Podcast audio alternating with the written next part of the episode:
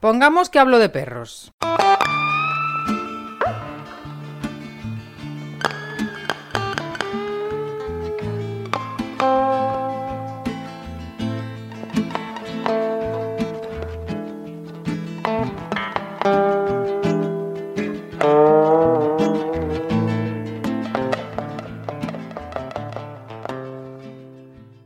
Hola y muy buenas.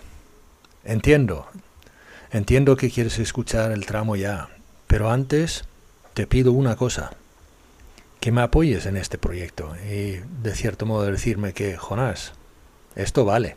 Puedes entrar en pongamos que hablo de perros.info barra Patreon, me das ese apoyo. También puedes contratar mi servicio para ir a tu pueblo y dar una charla o una conferencia en el que pongamos que hablo de perros. Y para ello entra en pongamos que hablo de perros.info barra contrata a Jonás. Y ahora te dejo. Muchísimas gracias.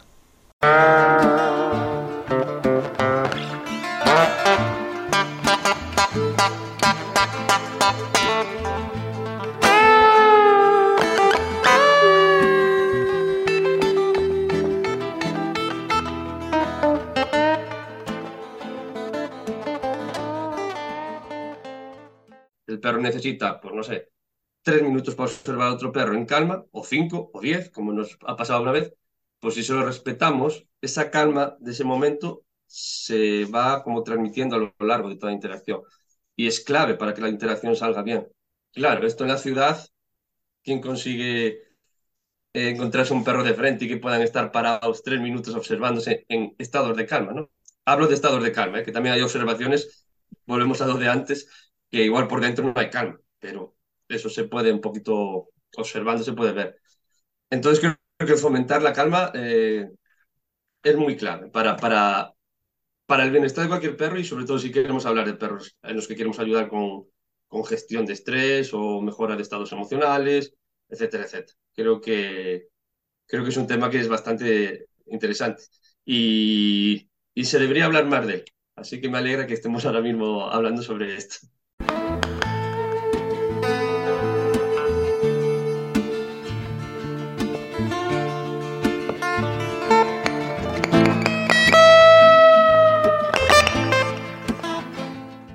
Seguimos viajando con Pongamos que hablo de perros y volvemos a viajar junto con Manu García de Con Olfato.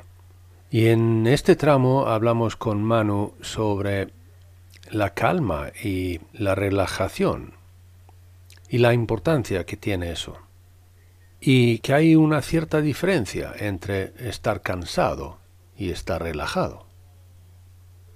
Así que con todos ustedes, Manu García de Con Olfato.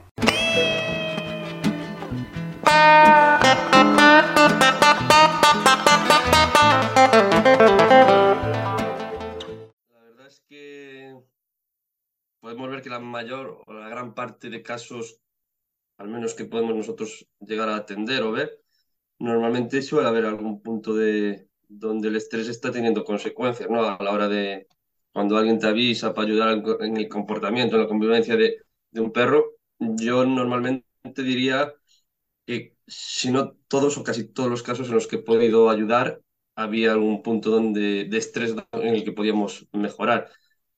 Y claro, esta falta de calma, aunque no sea un estrés continuo, ¿no? que también lo vemos en algunos individuos, eh, muchas veces es la clave de, de mejora, de, de, poder empezar a trabajar algo que, que de otra manera no se ha trabajado, básicamente. Entonces está claro que la calma nos lleva a un bienestar emocio emocional, que al final es un, conlleva un bienestar físico y, con ello vamos a tener un comportamiento sano y, normal, ¿no? Es cuando hablamos de, de, alguna conducta inapropiada o, o así. Y, y, otro punto que me parece interesante es que muchas veces esto nos lleva a que el propio animal, el, el individuo que, um, vive esa calma, mejora su autocontrol, su autoestima y todas estas cosas que normalmente nosotros hablamos y mucha gente se pregunta cómo se llega a conseguir y a veces un buen punto para empezar es la calma, que parece fácil pero a veces cuesta. Incluso lo que dices tú, identificar la calma. Ayer estaba yo en una sesión y me decía, el perro estaba tumbado, bueno, estábamos charlando eh, sus compañeros y yo en el salón, y el perro estaba tumbado cerca nuestros, pero estaba tumbado en una posición muy, muy tensa, a modo de esfinge, ¿no? Y ellos me decían, a ver si el perro es un perro muy calmado. Y realmente yo no estaba viendo el mismo perro calmado que veían ellos, porque realmente el perro no estaba mostrando calma, aunque estuviera tumbado. Es decir, esa, esa parte que dices tú que a veces no terminamos de ver.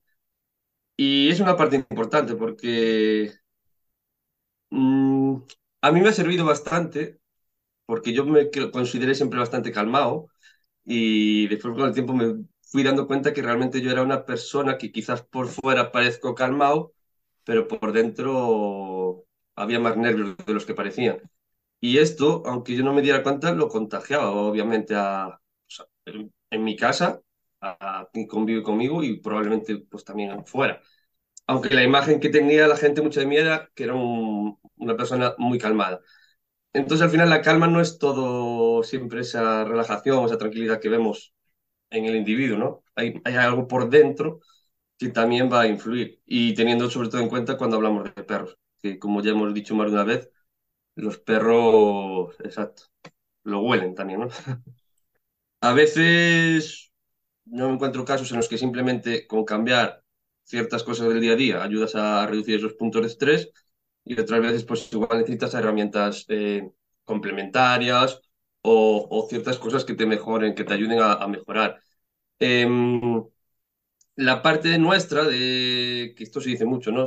Contagio emocional, eh, nuestro estado de ánimo y tal se va a contagiar, y esto es totalmente cierto, pero también es cierto que no es tan fácil a veces, ¿no? Porque tú si en un momento estás nervioso, pues eso va a estar ahí, por mucho que lo quieras, que lo quieras tapar. Está claro que podemos entrenar, podemos practicar, pero con los perros también se puede llegar a, hacer de cierta manera, ¿no? A día de hoy hemos, ya hemos visto gente que, ciertas formaciones que pueden ir, orientadas un poco en base a ello, no sé, pues eh, temas de relajación en los que incluyas a tu perro y dependiendo del perro que tengas, pues igual a través de contacto puedes ayudar a la relajación, eh, creando esos ambientes de relajación en casa, incluso acompañando de terapias, algunas terapias naturales, ¿no? Como podría ser la musicoterapia, terapia, suplementación alimentaria natural, incluso la propia alimentación, que yo creo que es un punto estresante en muchos casos, ¿no?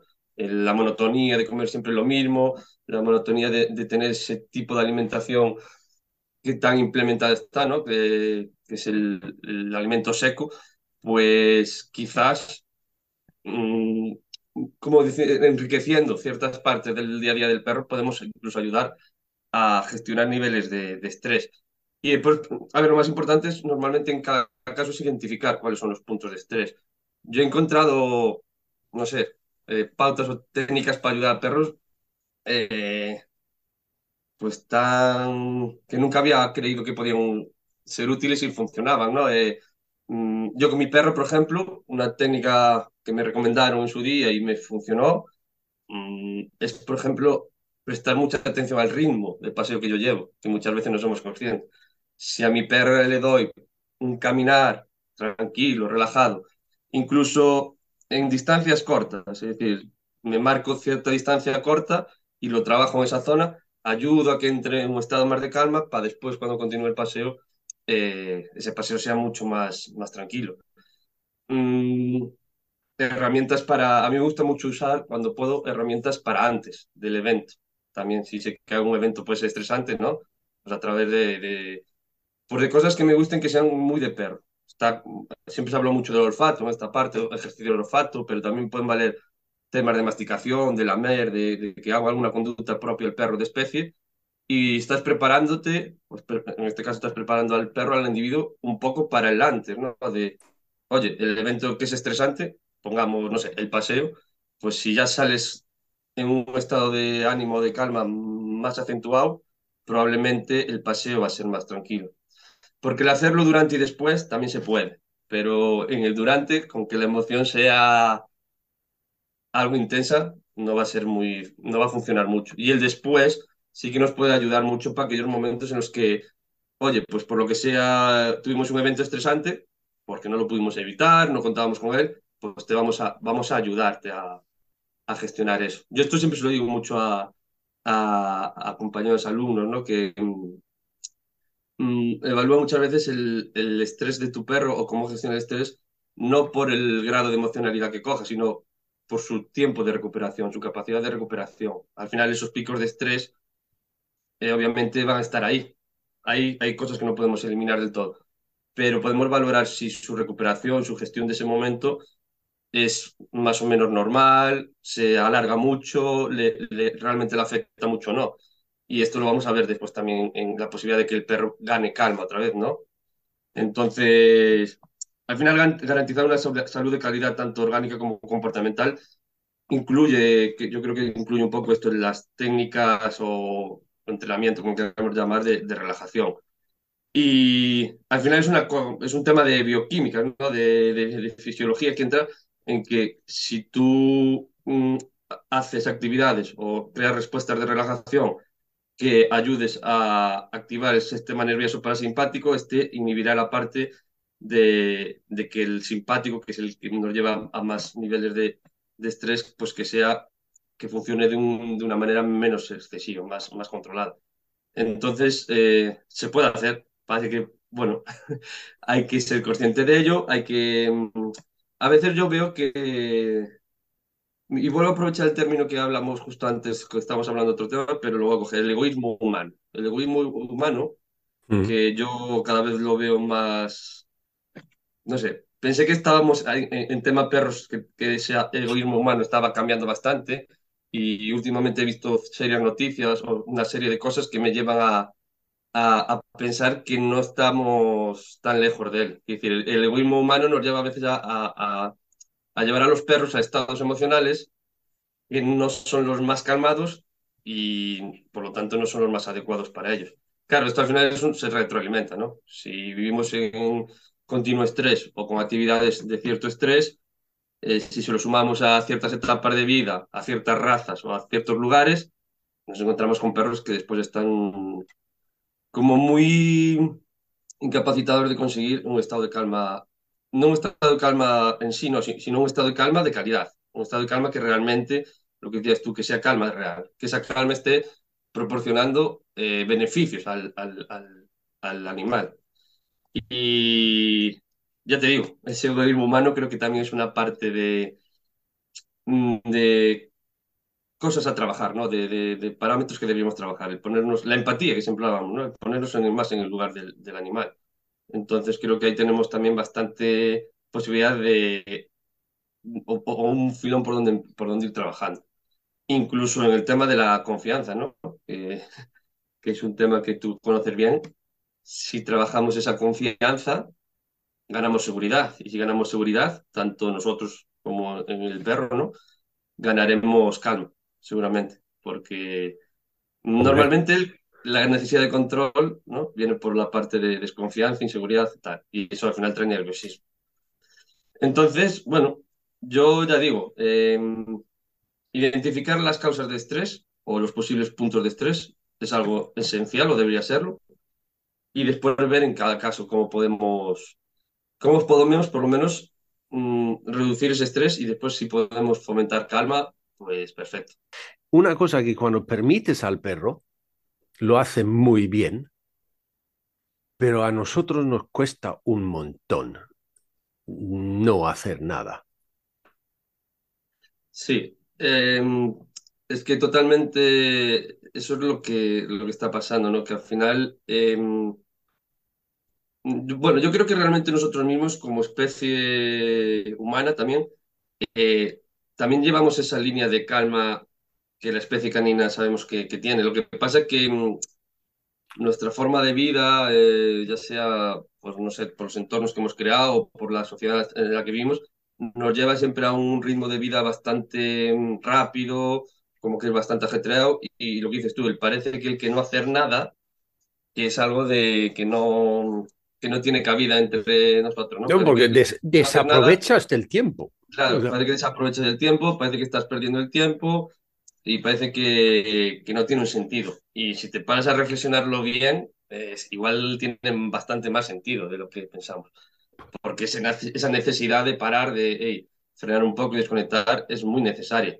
Y en los perros eh, lo hemos visto, ¿no? Gracias a, pues, toda esta gente que, que, está haciendo estudios y que nos, nos facilita a, a llegar, a acercarnos a formaciones de perros ferales, perros callejeros, vemos como esta tipología de, de perro, eh, gran parte de su tiempo diario lo utiliza a, a, bueno, a estar, ¿no? A estar ahí, observando, eh, descansando, pero están ahí. Y están ahí sacando, haciendo unas funciones y sacando unos aprendizajes y cumpliendo una serie de cosas que van a, a aportarle cierto bienestar. Y con los perros en concreto, desde casi siempre se ha visto como que el perro necesita actividades de, de demasiada, eh, demasiada activación, ¿no? demasiadas nerviosas. Parece que, que el perro si no juega a algo que no sea perseguir, que si no tiene una activación de caminar mucho, de correr, parece que no puede cumplir sus necesidades de... Que, esta frase tan típica, ¿no? pues para cansarlo eh, hacemos esto.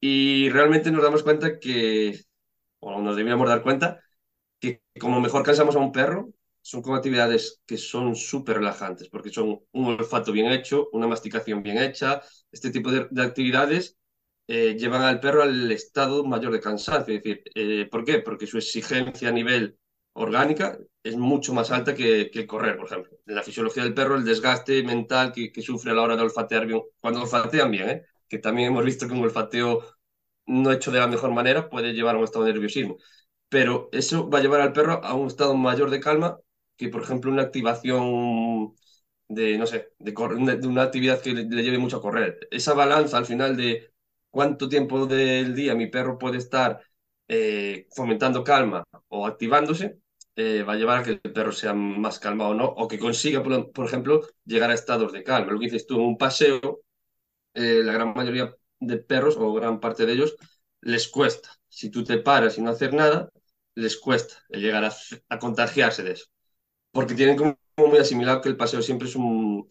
que está claro que tiene que ser un momento de activación, de movimiento, de exploración, pero puede haber dentro de ese mismo...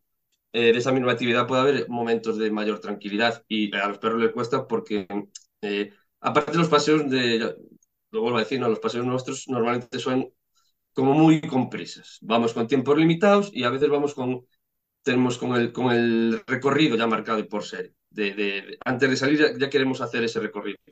Y si te fijas en el perro, es todo lo contrario. Él va a, ir, va a salir a la calle y según cómo esté eh, los olores o cómo esté la situación, decidirá qué hacer. Y son esos perros que vemos que cuando te olfatear y le permites, pues echan cinco minutos en una esquina y después va a la esquina de enfrente y echan otros cinco minutos. Y después sí que igual acelera un poquito el paso para ir a otro lugar pero no tienen marcados esos ritmos. Creo que en su genética aún se, sobre todo en, algunas, en algunos ejemplares, ¿no? tienen como esa genética aún más guardada que nosotros. El humano le hemos perdido mucho, sobre todo si vivimos en entornos urbanos muy, bueno, bastante urbanos o en ciudades grandes se nota más. Quizás en entornos rurales hay veces que esos ritmos relajados no se notan. Pero Claro, a la hora de, de llevarlo al tema del perro, lo estamos contagiando nosotros también continuamente, ese, ese, ese ritmo que lleva a la, falta, a la falta de calma. Entonces, conseguir esa balanza de equilibrio, que obviamente no, a veces no es fácil, creo que es a veces un punto clave para, para poder empezar a, a trabajar ciertas cosas de, de, los perros. Que por desgracia ya vemos que cuesta verlo, ¿no? Porque podemos ver que, que se fomenta o se quieren fomentar ciertas actividades que realmente no van a ir acorde con, con este tipo de necesidad que un perro puede tener. Que al final, esa parte de calma, de estar, que calma no quiere decir que estén durmiendo, sino que puedes estar tumbado observando, que aparte es una herramienta muy buena para ciertos aprendizajes, es muy, va muy dentro de la especie de, de, del perro. Y nosotros en el día a día no, no, lo fomentamos. Y si lo fomentamos, muchas veces lo fomentamos siempre en el mismo lugar, ¿no? Parece que en casa sí, porque al final tienen que estar X horas en casa y, y, ahí van a tener que estar tumbados a la mayor parte del tiempo, pero parece que en el exterior nunca se trabaja esa parte y, y la verdad es que es muy enriquecedor poder hacerlo y poder conseguir que un perro pues esté observando de, man de manera tranquila. Y muchas veces cuando esto se quiere conseguir con perros que igual pues tienen conductas más nerviosas, más reactivas, parece que el trabajo es tengo que hacer siempre el mi perro tiene conductas reactivas con perros, pues vamos a ir a ver perro, vamos a conseguir acercarnos a perro. Pues quizás desde un estado de calma, de observación, estaremos preparando mejor al perro para que después puede hacer una buena interacción o puede hacer una buena presentación, ¿no? Está siempre muy presente eso de que parece que el acelerar los ritmos es beneficioso y yo creo que debemos dar un poco ahí la vuelta y ver que la calma, a la larga, aunque nos cueste, porque hay que tener cierta paciencia, hay que respetar ciertos tiempos, eh, nos va a dar muchos más beneficios. De hecho, yo lo veo mucho esto eh, desde hace un tiempo aquí, eh, bueno, ya cuando empezando a hacer grupos sociales y tal, ahora una idea que estoy, que quiero crear yo un poquito es darle mucho volumen, yo en un grupo social le doy mucho volumen a las presentaciones porque vienen muchos perros que normalmente en grupos pues tienen perros que pues mi perro se lleva mal con perro, mi perro tiene problemas con perro.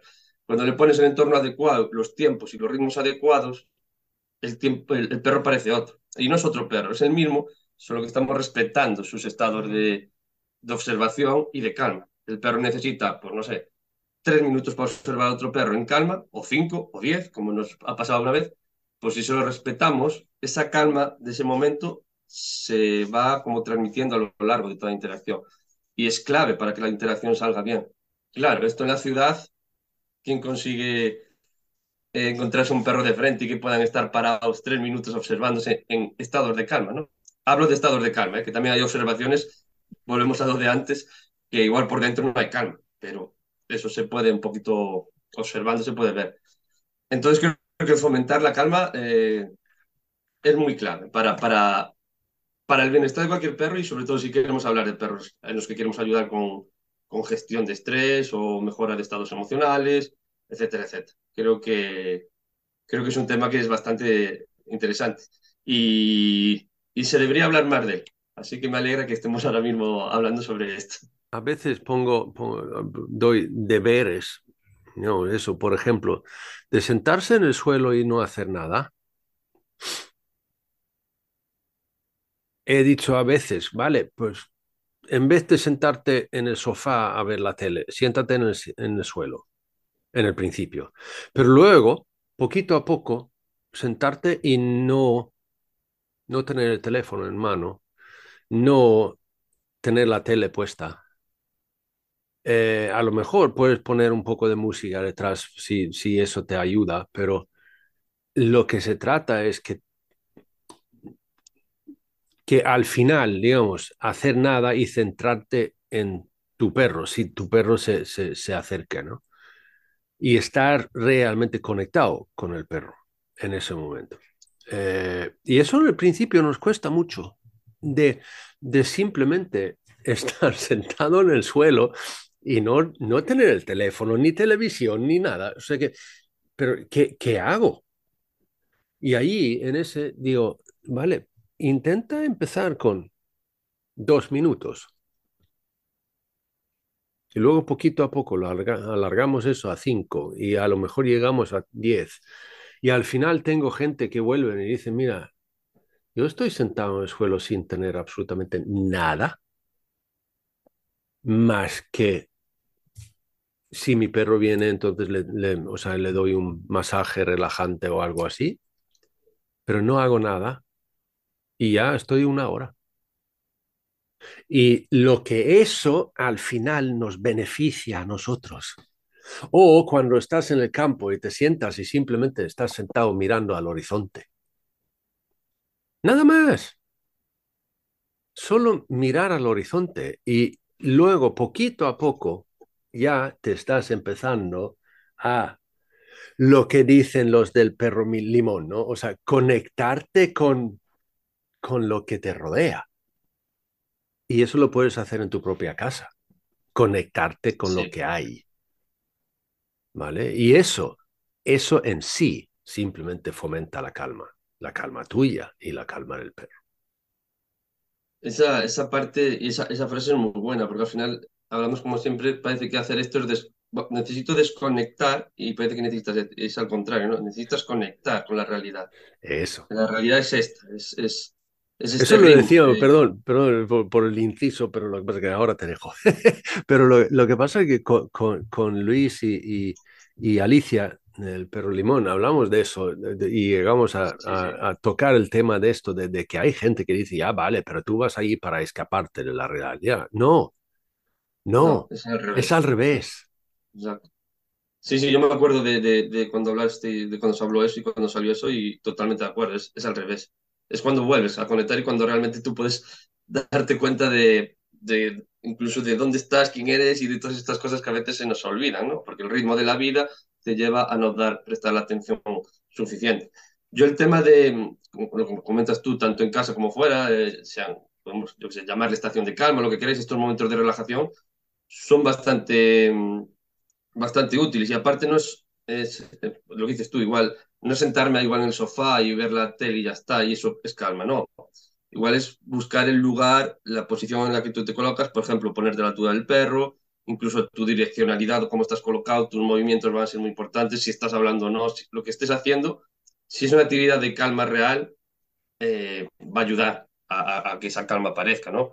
Y tanto dentro como fuera de casa. Nosotros, yo siempre que puedo, eh, por ejemplo, grupos sociales, estas cosas lo hacemos, pero incluso en casas, yo hemos, mira, hace poquito tuvimos un caso incluso que el problema es que el perro solo tenía realmente, bueno, problema por llamarlo de alguna manera, era muy ansioso a la vuelta del último paseo de, del día y tenía dos tomas de comida, pero una era a, esa, a esa hora de volver. Y era el único momento del día donde realmente aparecía una ansiedad.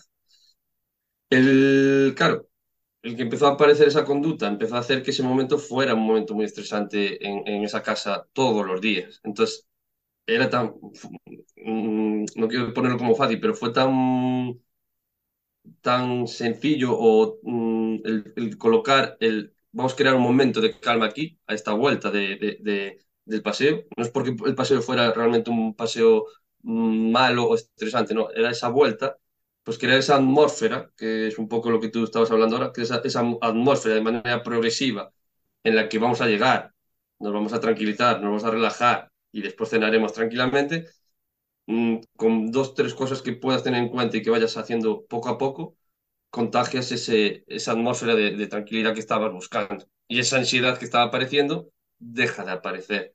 Y no el por qué, pues quizás en este caso eh, podría venir de experiencias pasadas o lo que fuera, pero mmm, con nada que consigas cambiar ahí, mmm, va a mejorar todo, porque al final era como un bucle de el perro ya empezaba con esa ansiedad, los humanos también, y era un momento caótico.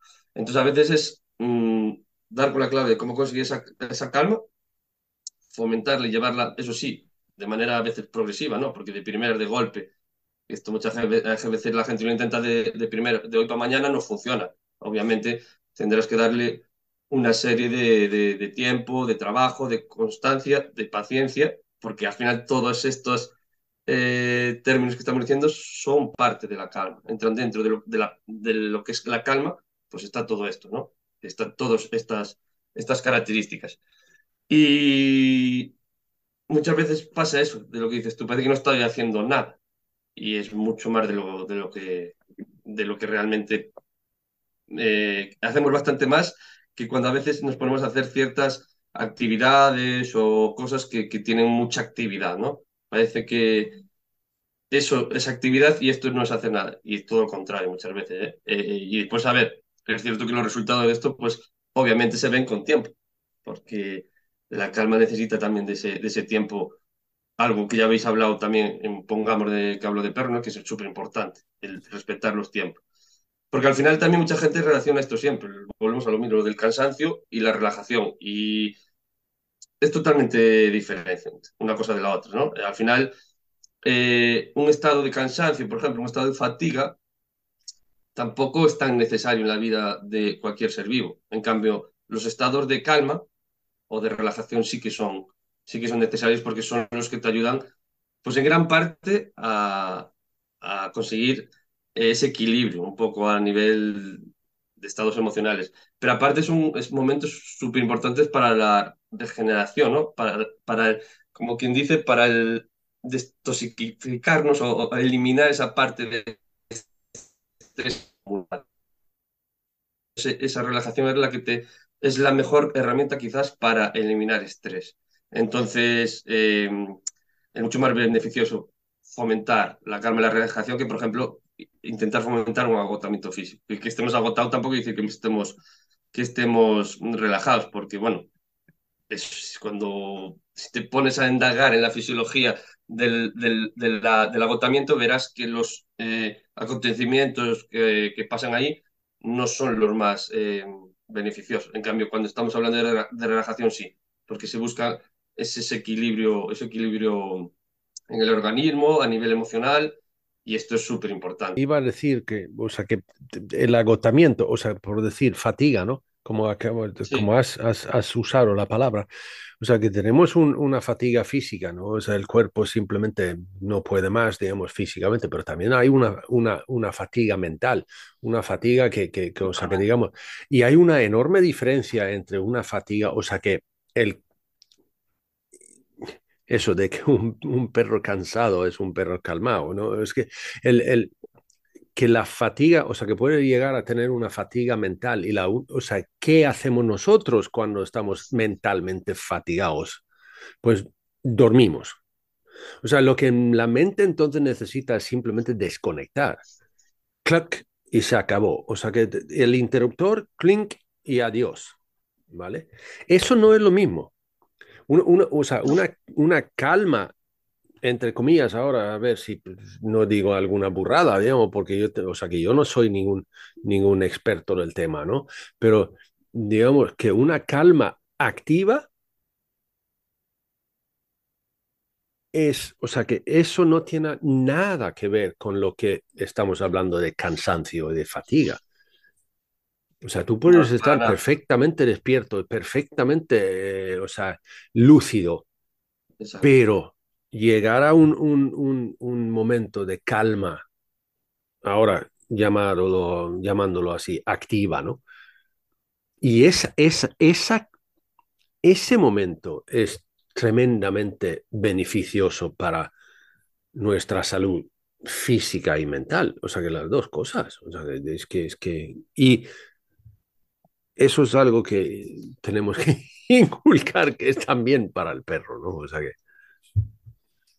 Y que hay, eso, de que hay, hay que matizar, que hay una enorme diferencia. Esto de que un perro cansado es un perro calmado, no, no, es, no tiene nada que ver.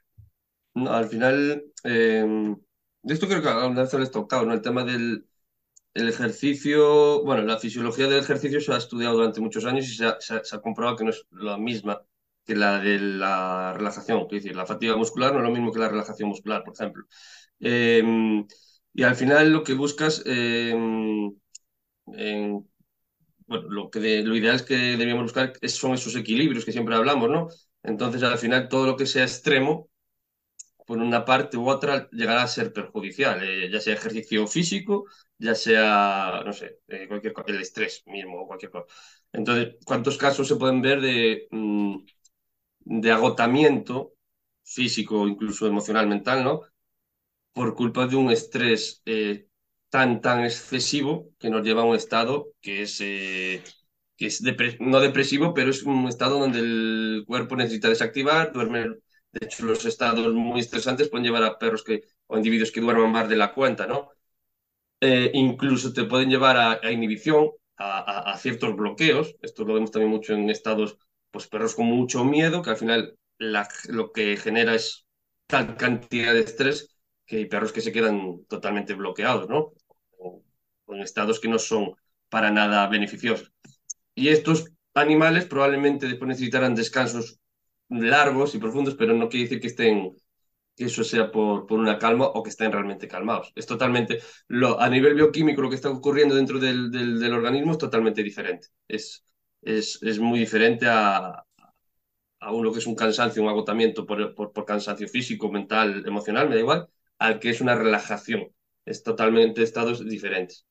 Y probablemente el alimentar demasiado el agotamiento eh, de ese aspecto de más nivel a nivel de fatiga muscular, física, mental, eh, vaya un poco a veces también en contra de, de, la capacidad de relajación o de calma, ¿no? Porque es como los estados los como muy extremos, ¿no? Estados muy o muy opuestos, muy extremos. Entonces, al final lo que sería ideal sería eso buscarlo equilibrio. Un ejercicio moderado siempre va a ser beneficioso, con una serie de, actividades que te lleven a, esa, actividad, a esos niveles de, de, hacer cosas de manera moderada y, más o menos más activantes o no, pero que después tengas otra parte que sea bastante la de relajación y de, asimilación. De hecho, cuando hablamos de estrés, una parte importante es esa, ¿no? ¿Cómo gestionas o asimilas el estrés vivido en tu día a día, por ejemplo? Pues a través de un descanso o de una buena relajación. Y esto a veces es muy clave a la hora de, de poder ver, de ayudar a perros, porque tiempos muy cortos de picos de estrés muy largos, muy, intensos, pueden necesitar periodos de relajación o descanso muy largos, porque es algo, la fisiología, es, vuelvo me vuelvo a repetir, es tan diferente que esos picos de estrés conllevan mayor desgaste y agotamiento que los otros. Entonces, compensar estas cosas es bastante, bastante interesante. esto, eh, yo creo que es interesante hablar, insistir un poco, porque se ha visto bastante, se ve muchas veces que parece que el crear actividad es lo que va a llevar a la relajación al perro. Parece que el estrés se gestiona a veces en, base a cansar y, y, yo he, visto que no es así, realmente no es así. De hecho, yo al final cuando tienes, no sé, épocas o momentos de más trabajo, de más estrés, llegas a agotamientos, pero es que esos agotamientos no son notas que no son beneficiosos, que el parar y desconectar, no desconectar, sino desconectar de eso que te está estresando y conectar con lo que te tiene que dar calma, es la clave de, que tú puedas volver a, recargarte y estar preparado para siguientes eventos. Entonces, al final es una, una serie de términos que se han ido colocando que, que igual no, no, estaban de la mejor manera expresados, ¿no? Y, es interesante poder hablar de ellos. Em, está claro que incluso, si nos vamos a, una parte más exagerada, eh, el estrés continuo en un tiempo muy continuado, cuando ya podemos hablar de estrés crónicos o este tipo de cosas, va a traer consecuencias muy perjudiciales, que incluso a veces son irreversibles. Entonces, esto también es interesante tenerlo, tenerlo bastante presente. Parece que no, pero el estrés eh, es que está tan presente en gran parte de los problemas, tanto de salud como de comportamental, emocional, ahora estamos hablando de perros, también lo podríamos eh, llevar al tema humano, ¿eh? pero está tan presente en eso y, no se le da la importancia que debía tener que, que es complicado a veces, eh, creo, lidiar un poco con este tema, ¿no? Porque al final, esto no lo hablaba esta semana con algún compañero, no me acuerdo exactamente con quién, pero que decíamos nosotros, a veces por mucho que intentemos nosotros explicar, poner pautas o recomendar cosas de calma, de tranquilidad, en una línea más tal, es difícil cuando ese mismo individuo se está enfrentando todos los días a eventos que son donde hay nadie tiene en cuenta el, estrés que se está causando, ¿no? Ya, no sea, ya sea por su entorno en el que está, o porque tiene que ir a la visita al veterinario, porque tiene que ir a la visita a una peluquería, o porque viene gente a casa y esos momentos se rompen. Entonces, a veces es muy difícil. Parece que mm, el decir o recomendar una pauta de calma es fácil y no y yo para mí a veces es de las más complicadas. No de recomendarla, sino de que realmente se aplique como, como realmente va a ser efectiva. Incluso yo a veces lo, lo veo en mí, ¿no? En momentos en los que te cuesta, cuando tú realmente necesitas conectar y te cuesta, porque tus estados emocionales, por, por motivos que sean, te llevan a que eso sea más difícil de ahí viene eso de que nos quite el sueño y todas estas cosas, ¿no? Al final esto también es que es, básico a la hora de trabajar con los perros porque mm, es que las fases de estrés te llevan a tener que hacerlo así, porque si tú eh, en estados de alarma, eh, resistencia o ya cuando llegas al agotamiento, van a ser momentos donde tú no puedes tampoco mm, aportar mucho, ¿no? Al final lo que hablamos siempre, la, emoción, el momento más emocional, ahí no puedes pedir mucho cognición o no puedes, no es momento. Entonces, eh, para asimilar ciertas cosas o para ayudar en ciertas mm, conductas o ciertas cosas del día a día, pues deberíamos buscar trabajarlos desde estos estados más de calma, más de tranquilidad. Y, yo aquí a veces entiendo que es complejo el, encontrar el lugar, ¿no? el entorno. Entonces, por eso es muy interesante a veces buscar, lo primero, tener nuestro propio entorno más cercano, nuestra casa y lo que pueda ser cerca, como lugares seguros y de calma, y después, si no, buscar espacios a los que podamos acceder de manera más o menos fácil y poder eh, experimentar estos momentos de conexión y de calma eh, que al perro le van a ayudar y a nosotros también. Y después, si esto lo podemos llevar a lugares más complejos, pues lo llevaremos. Pero esto yo lo veo muchas veces también en el tema de los perros de... Mm, que yo por una parte lo veo bien, no quiero decir que esté mal, el llevar mi perro a, todos a todas partes, ¿no? Que yo entiendo que es una, es una tendencia que esto sí que está aumentando. Eh, que el perro tú, que el perro vaya contigo, te acompañe, no siempre quiere decir que el perro vaya a estar calmado, tranquilo y cómodo en ese lugar, ¿vale?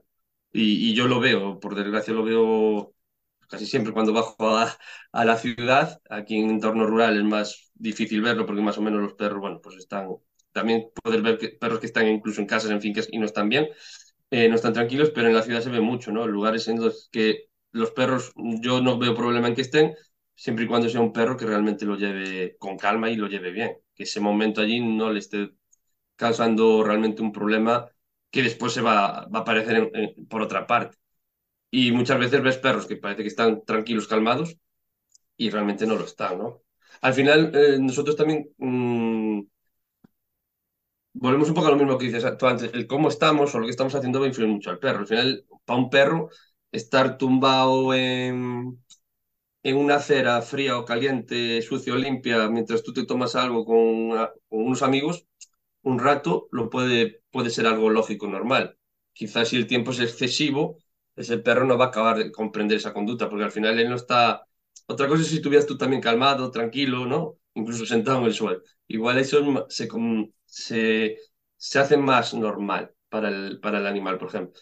Pero en otro tipo de situaciones, igual los tiempos que pueden estar, ¿eh? y hay perros que lo llevan bien, pero igual no tan bien todos como parece es algo que también a mí me gusta muchas veces eh, que la gente un poco se para a pensar en eso, ¿no? En, porque esto a mí me ha pasado, ¿no? Que te vienen y te dicen, no, es que yo quiero que mi perro pueda estar en tal sitio. Bueno, primero habrá que ver si tu perro, lo primero si quiere estar en ese sitio y después si puede estar, si está preparado a nivel, si está pues, emocionalmente preparado para poder gestionar eso. Si es así, no hay ningún problema, siempre y cuando respetes también cuando él quiera moverse, cambiar de lugar o lo que sea, ¿no? Y esto nos ayuda mucho el poder ver si hay calma o no. Entonces, e, esta parte también es interesante para eso. Em, con esta, este tema que, que, últimamente tanto tenemos en, en, mente, ¿no? El tema este de los cursos, de la nueva ley y tal. Eh, creo que se está lanzando incluso una idea que es un poco, no sé si errónea, pero sí contraria a, lo que es la realidad. decir, parece que el perro que realmente haga toda una serie de ejercicios a la orden o ciertas cosas, parece que es el perro tranquilo y calmado, o el perro equilibrado que todo el mundo quiere, ¿no? Por así decirlo. Y quizás no, no va por ahí la cosa. No, no. Yo esto muchas veces lo recomiendo, ver muchos... Yo a veces me he visto muchos vídeos, he visto muchos perros con una obediencia muy, muy bien trabajada, muy buena, y enseguida identificas que no son perros tranquilos. Entonces, mm, si realmente esto fuera la, salida o la, mm, eh, la, solución o, lo que necesitamos para tener perros tranquilos y equilibrados, yo sería el primero que la, que la apoyaría, pero creo que no, no va por ahí la cosa. Entonces, bueno, de hecho, este control a veces puede ser totalmente... Eh, puede crear lo contrario ¿no? en el individuo. Más que tranquilidad puede causar cierta inseguridad. Entonces, ese estado de calma. Eso, eso es algo que, que, de cierto modo lo tocamos Jordi Herrera y yo ahora. En el de sinceridad y. Sí, de, de que, que si, si estoy controlando todo el rato al perro, entonces eso significa que lo que pasa es que al fin y al cabo eh, en el perro genero yo inseguridad porque no le dejo al perro gestionarlo como al perro le, a lo mejor le gustaría o simplemente inhibiéndole a hacerlo, eso significa que el perro entiende de que yo le inhibo gestionarlo porque no le veo capaz de hacerlo y al final el perro llegará a creerse esa imagen, ¿no? Em, y entonces,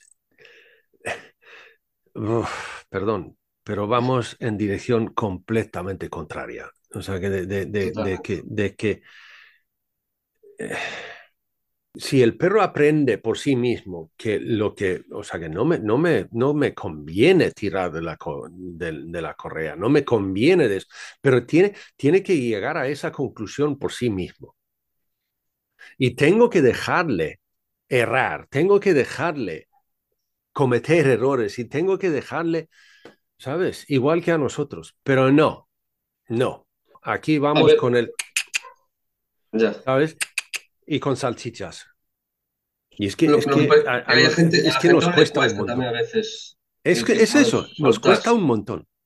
Y nos cuesta a nosotros, pero yo veo que también a, a mis alumnos a veces le cuesta y como que me están pidiendo, aunque estén muy en mi línea y con la mentalidad como la estoy yo, dame un poquito algo de donde yo saque control porque lo, como que lo necesitan. Yo, por ejemplo, una vez esto lo hablé con eh, una conversación un poco así tal con, con Hugo. Y porque yo con Hugo, eh, que ahora lo entiendo. Yo ahora, ahora, la verdad, reconozco que el día que hablé con él, no, mi posición no era la mejor. Pero mm, me causaba cierta. No, no acababa de, pillarlo, de entenderlo.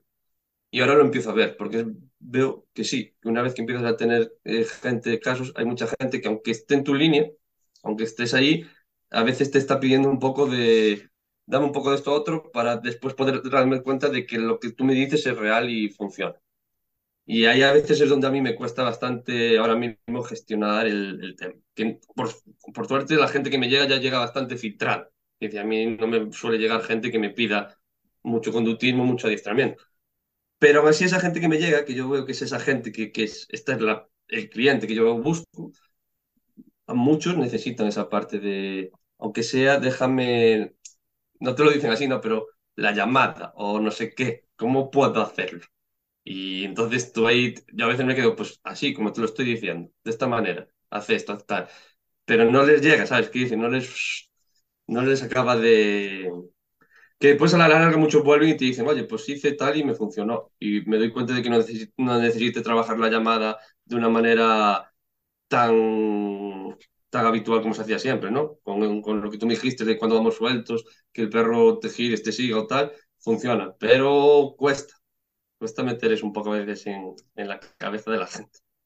Hasta que lo vives y lo vas experimentando, no acabas de, de muchas veces de, de creer en ello, de verlo, ¿no? Yo hoy en día puedo decir también que la ciudad que tengo yo con mi perro no la tenía hace unos años. No, A la hora de soltarla, a la hora de andar por ahí. Incluso de irme a la ciudad con ella, que antes siempre era un- algo muy complejo. Hmm. Pero sí, lo que dices tú, esa naturalidad, pues si va saliendo, se contagia y eso lo van notando, ¿no? Y es lo que más funciona, es lo, la, la base más sólida, pero bueno. Hay que, yo creo que ahí esa parte de experimentar es totalmente necesario, porque si no, no, no, si no, no, no, no, no acabas de él, ¿no? Por mucho que te lo digan, si no lo empiezas a, experimentar y a vivir, no sale. Y eso me parece que es un poco la clave de todo eso. Pero bueno, ahí seguimos. Allí, pero el, el, el caso es que se trata, o sea, bah. La, la comunicación, ¿no? La comunicación base, la comunicación sin comunicar, eh, la comunicación de, de, de, de- Sí, o, eh, Jordi también dijo eso, de que a veces el perro no está 100% seguro de lo que, lo que va a hacer y por qué y tal, entonces se para, ¿vale? Y hace simplemente un... Es, es casi un microsegundo, pero Sí, te, una- te, te chequea y lo que hace, o sea, que, que hace un chequeo de tu estado de ánimo. Te- te- te- o sea, que él simplemente, el perro ahí hace una o sea, investigación de cómo, cómo está tu estado emocional hacia lo que se presenta, ¿no? Y tal. sí, sí. Y a través de eso, el perro luego decide qué hace. Eh, pero Es si tú, si, tú, potente. si tú siempre, todo el rato estás ahí, uh, no hagas eso, uh, no, ese, eh, uh, ven, Claro, si estás todo el tiempo uh, pendiente, al final él por sí solo no va a ser capaz de hacer nada, ¿no? Al final siempre va a estar esperando eso, esa- necesitando esa ayuda. si no estás en calma, Exacto.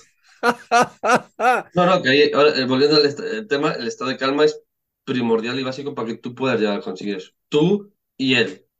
Porque si no, es cuando va a empezar a... Esa autonomía o ese autocontrol que tienes que tener no, no va a aparecer. el autocontrol real, ¿no? No este que nos cuentan de por ahí de otra manera. Si no hay ese estado de calma, difícilmente lo puedes conseguir. Pero bueno, es un trabajo un poco lo que dije antes, las características, ¿no? que lleva tiempo, tiene que tener sus, sus patrones de, de, paciencia, constancia, eh, de creer en ello, de llevarlo a cabo de manera real, natural, sincera, básicamente esos valores que siempre hablamos, ¿no? De manera, con todos esos valores, amabilidad, sinceridad, empatía, respeto, que crea esa confianza para poder llevar a cabo esos estados de calma que son los que realmente nos van a ayudar en la mayor parte de los casos, eso está claro. Pero, y luego, otra cosa en esto que tiene que ver con la calma también, ¿no? O sea, que la calma nuestra en el principio, pero es lo que estamos diciendo muchas veces, eso de, de, que llegar a conocer a tu perro, o sea, que observar a tu perro y llegar a conocerle. Sí, total. Para poder hacer ese ejercicio, nosotros tenemos que estar en un estado de calma. Es que esto lo, esto lo hablamos, no creo que formación era que salía, que al final es eso, ¿no? Si no hay un estado eh, apto para aprender, es decir, si tú no estás preparado, calmado, concentrado, como quieras eh, decirlo ahí, no vas a poder absorber lo que tienes que, aprender, ¿no? Es, es, muy difícil. Y esto se consigue, que el aprendizaje no llega y lo haces al momento, sino que al final también necesita por cierto calentamiento, cierta preparación. Y a través de estos estados es como lo vas a conseguir. De hecho, yo creo que realmente esta gran necesidad de control que tenemos en general los humanos, ya con perros y, en otros ámbitos de la vida, es porque realmente nos está, el motor que está moviendo es que nos está estamos buscando y necesitando la seguridad de la calma, ¿no? De poder tener las situaciones un poco seguras. Entonces, al final lo que estamos buscando es calma. Solo que igual lo estamos buscando por el camino que igual no es el más correcto, pero al final eh, lo que nos mueve es eso, ¿no? El poder estar, tener la seguridad y la calma de que esta situación se va a gestionar o esta interacción va a salir bien. Eh, es que al final vuelve a lo mismo, claro, es la base casi, por así decirlo, un estado apto, preparado para que tú puedas gestionar, interaccionar, aprender, lo que sea, lo que sea que tengas que hacer. Es, es importante y, es, y está ahí. Yo tuve en un, en un ahora como anécdota, eh, en, un, en un paseo grupal, una vez vino una con su perro y increíblemente nerviosa, la humana. Sí. Eh, y lo pasó mal. Y yo vi y la pregunté, vale, ¿cómo estás? Y lo llevo mal, lo llevo mal, lo llevo mal, lo llevo mal. Es que ¿dónde está ahora? ¿Dónde está? ¿Qué hace? Y vale. Así que espera un momento. Y entonces me fui unos metros de ella y luego me di media vuelta y mirándola y le digo, caminando hacia ella y digo, tengo un tractor amarillo de esos que se llevan ahora, ¿no? ¿Vale? Y me miraba como, ¿de qué vas? ¿Qué, digo, ¿qué pasa? limpia la mente, digo, o sea, cualquier cosa, cualquier, me da igual. Un tractor amarillo. útil para, para, ese momento. Un tractor amarillo, o que, que, pena que se murió el canario, o, o lo que sea, me da igual lo que sea, pero meta eso en tu mente y mantén eso un rato. Cualquier cosa, me da igual. Pero algo que, hace, algo que hace que dejas de pensar en tu perro. Sí, de alimentar eso que estabas alimentando ahí, de, que al final no te está aportando nada, al contrario, salir, salir de ese bucle, ¿no? O sea, que es como, por eso, o sea, por, por, lo del tractor amarillo es porque yo un, un, día a un amigo dije, mira, es que tengo, ahora no recuerdo cuál, que, cuál era la canción, pero tuve una canción en mi cabeza, esto que dando bucle, ¿no? Eso que va bim, bam, bim, bam, bim, bam, bim, y no lo podía sacar. Sí. Y él me, entonces me dijo, pero eso es muy fácil. ¿Cómo es fácil? Llevo todo el día con la puñetera canción en la cabeza. Y dijo, tengo un tractor amarillo. y claro, ¡pum! y se fue esa Y ya tuve el tractor amarillo en la cabeza. Sí, que al final es, a veces es eso, quitar un poco lo que tienes ahí, cambiarlo, o por lo menos buscar la manera de, de conseguir cambiar eso, ¿no? Ya. A, a nosotros nos pasó hace poco un grupo algo parecido, de plan, bueno, siempre que vienen a grupos yo, yo siempre los invito a si quieren y están preparados y les apetece soltar al, al perro. Y hay quien normalmente la mayor parte de la gente lo hace y no hay mayor problema. Pero justo aquel día, pues la persona no estaba del todo segura, soltó, al final, con justo pues la mala suerte o la coincidencia de que pasó un corzo y salió tras él. Bueno, el, lo que dices tú un poco, el- al final fue el conseguir el, el que estuvieran en calma y tranquilos, va a volver o vamos a hablar ahora de otra cosa, hizo que al final pasaran 10 minutos y no y el perro volvió y no fue ningún evento eh, extremadamente malo, ¿no? Hmm. Quizás si hubiéramos puesto la atención en todo el otro evento igual hubiera sido bastante peor, pero esa calma que conseguimos transmitir y mantener nos ayudó, al menos creo yo, a que nada, porque a veces, claro, tú si estás acostumbrado a que tu perro se vaya, pues bueno, sabes que nada, pero es gente que igual no está acostumbrada a ello, parece un evento súper complejo. Lo que hablamos, ¿no? O sea, todo, todo, todo aprendizaje al final, al final requiere de eso, ¿no? De, de cierta repetición, no infinita, pero sí que poder estar concentrado, atento a lo que está pasando y, y esa normalidad es súper clave a, a la hora de poder sacar aprendizajes, aprendizajes por lo menos que sean positivos.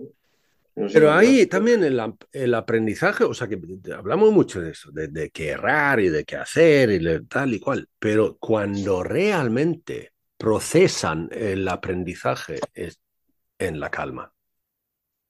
Sí, eh, eh, que es lo que te decía, el estado de calma es el que te va a llevar a poder darte cuenta y asimilar lo que está pasando, ¿no? Normalmente lo que hablamos siempre del estado emocional, la cognición y tal, un estado emocional elevado no te va a permitir eh, absorber aquello que, que está pasando, de manera que realmente quede ahí como, como algo que sea útil para más adelante poder saber qué hacer. Entonces, el estado de calma eh, obviamente es, es la base de seguramente de la mayor del mejor aprendizaje que puede sacar cualquier individuo, ¿no? El estar en un buen estado de calma, estar en un buen momento.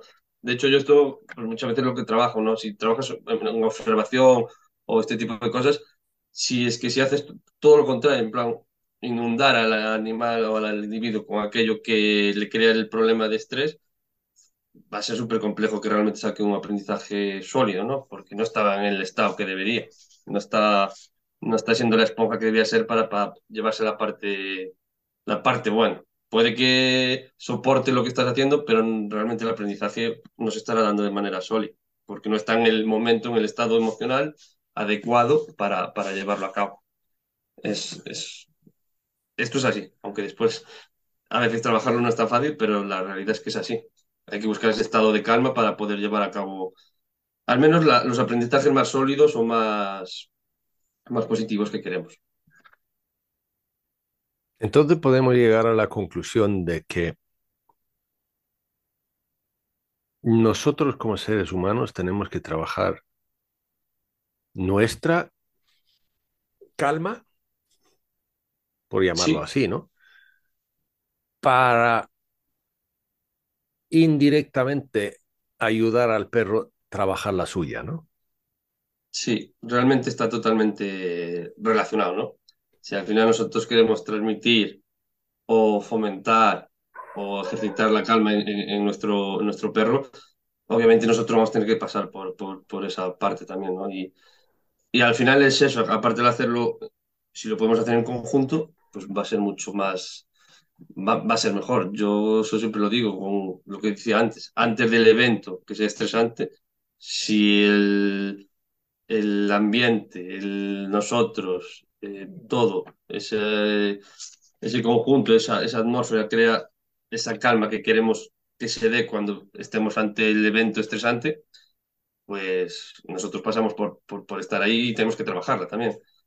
Y obviamente después a mí me parece súper importante la progresividad, ¿no? Que parece que, parece si ahora ya estoy calmado ya me puedo enfrentar a todo. Bueno, no, igual tengo que ir poco a poco, de fácil a difícil, ¿no? Lo que decimos siempre.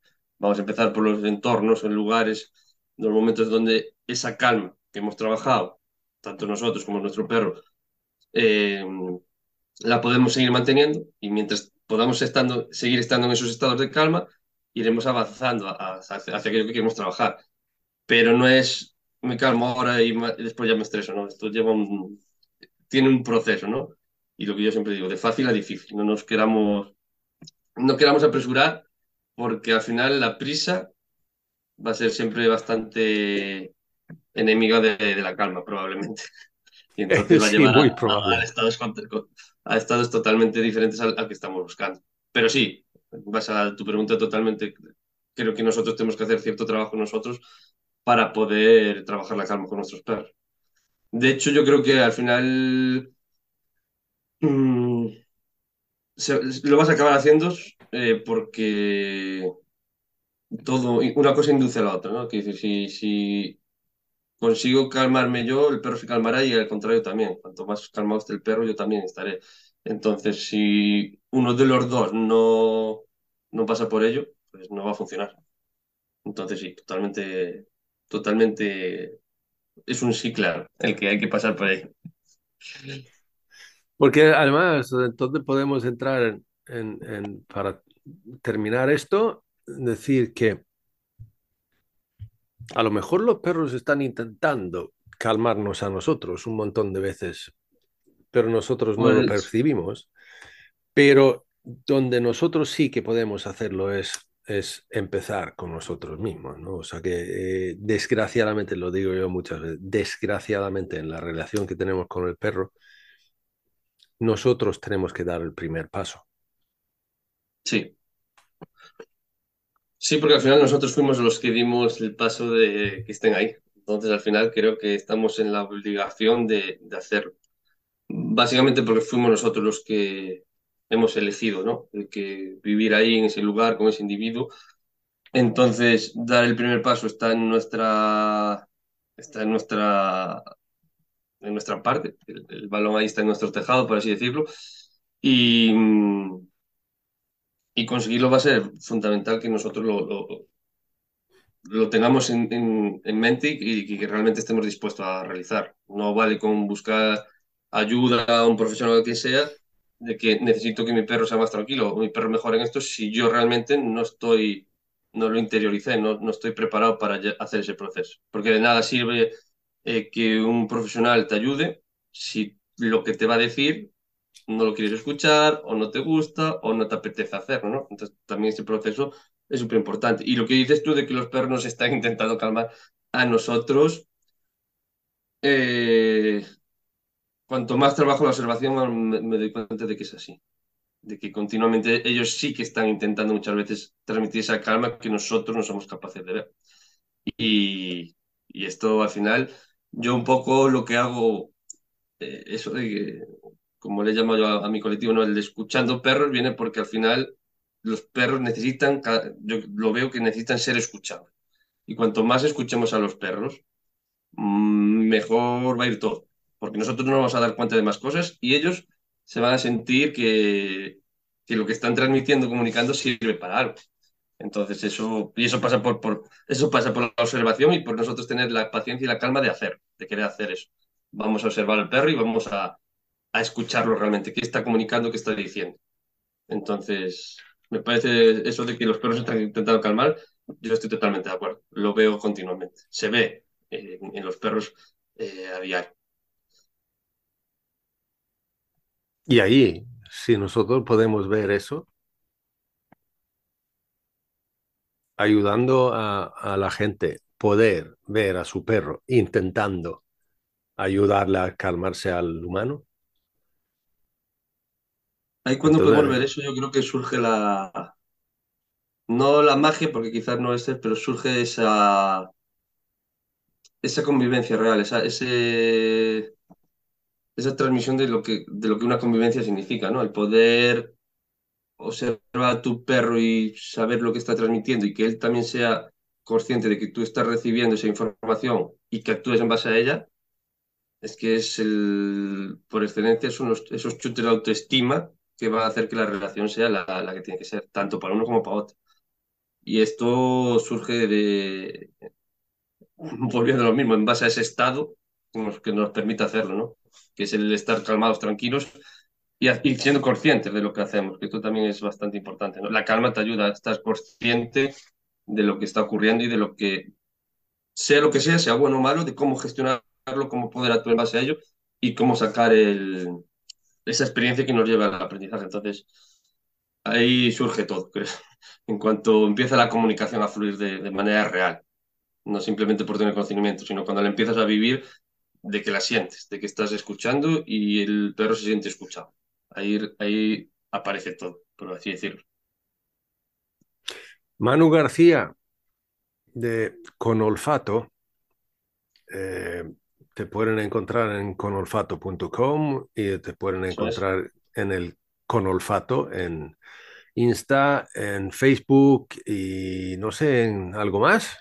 Y ya está. En la página web www.conolfato.com, en Instagram y, y en Facebook. Vale. Y ahí estamos, para lo que haga falta y bueno, con muchas ganas de seguir. Sí, sí, en eso, seguir. Y entonces, ¿en qué seguimos? ¿Qué estás haciendo? Pues mira, ahora más que nada estamos haciendo los asesoramientos individualizados, tanto, sobre todo presencial y algún online. Estamos dándole bastante movimiento a grupos sociales. La verdad, en la zona en la que nos encontramos creo que es bastante necesario y bastante útil.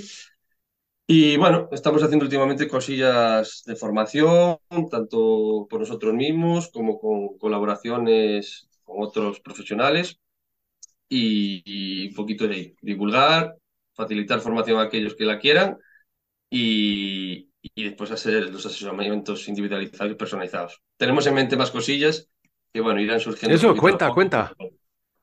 No, al final lo que queremos empezar a dar más servicios también a modo presencial, sobre todo por por lo que te decía antes, veo cierta necesidad, pues quizás en temas de comunicación, en temas de presentación de perros y, bueno, dar servicios que igual no son los más habituales a día de hoy, pero creo que a la gente le, les va a ayudar, porque, bueno, ya te digo, a través de grupos sociales nosotros hacemos bastante buen trabajo y a veces creo que mm, tenemos la suerte de colaborar con un par de asociaciones de, de, aquí de la zona y el poder pues facilitarle el día a día a mucha gente nos, nos, nos lo va veo que es lo que es necesario, ¿no? a veces no están cursos concretos de, no sé, de, de cualquier cosa que hay hoy, sino que a veces noto que la gente necesita esa parte práctica ahora de eh, cómo, por ejemplo, presento yo a mi perro a otro perro, cómo empiezo a escuchar a mi perro, cómo lo puedo leer.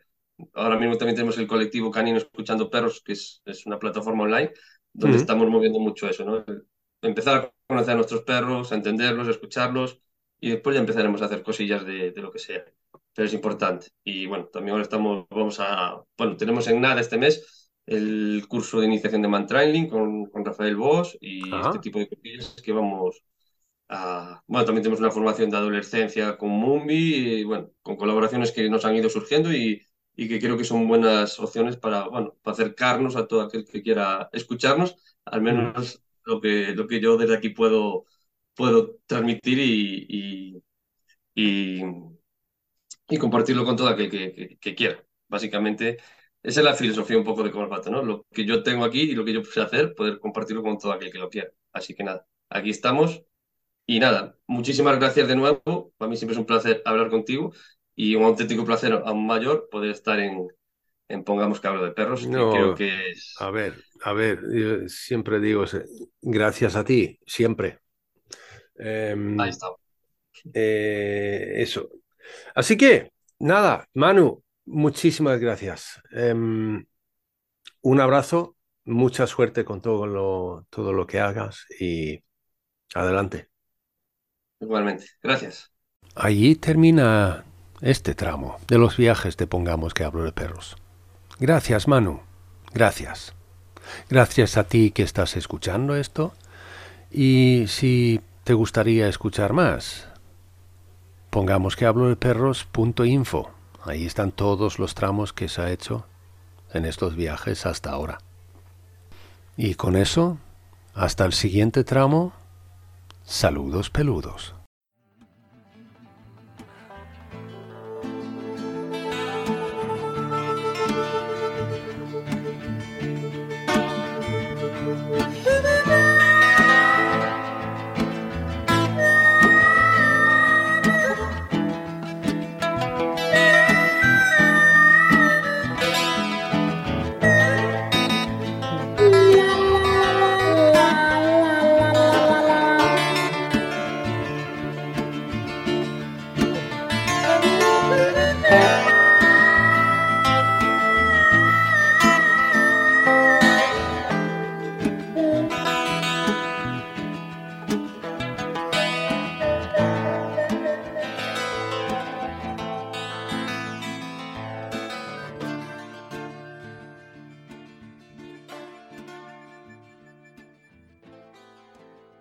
Pongamos que hablo de perros es un podcast producido y presentado por Jonas Tulin.